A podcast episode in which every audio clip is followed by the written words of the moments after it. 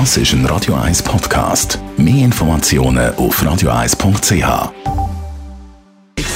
Gesundheit und Wissenschaft auf Radio 1. Unterstützt vom Kopfwehzentrum Irlande Zürich. www.kopfwww.ch. Hitze heisst ja für den Körper Stress nicht nur physisch, sondern auch psychisch. Und viele werden ja ab und zu ein bisschen dünnhütig. Äh, heisst in Studien, das zeigen Studien, äh, bei höheren Temperaturen, dass auch Gewaltbereitschaft steigt.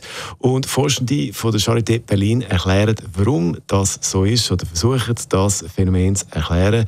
Die Gründe sind äh, individuell, muss man ja sagen. Es ist ein Zusammenspiel aus biologischen, psychologischen, aber auch sozialen Faktoren mit direkten und indirekten Einflüsse. Das klingt jetzt relativ kompliziert, aber ein Einfluss, dass eben bei Mengen die Stimmung kippt, wenn es so heiß ist, wie zum Beispiel aktuell ist das Hormon, abgekürzt ADH.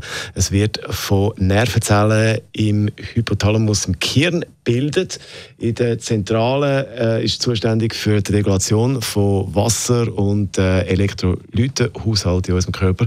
Und wenn der Körper eben merkt, dass zu wenig äh, Flüssigkeit um ist bei dieser Hitze, um die Schweißproduktion anzukurbeln, dann wird das Hormon, das ADH, ausgeschüttet und ein höherer ADH-Spiegel macht eben aggressiv. Also auch in dem Fall trinken wichtig, um das Hormon da möglichst äh, im Schach zu behalten, wo es dann so ein bisschen grantig macht. Das ist ein Radio 1 Podcast. Mehr Informationen auf radio1.ch.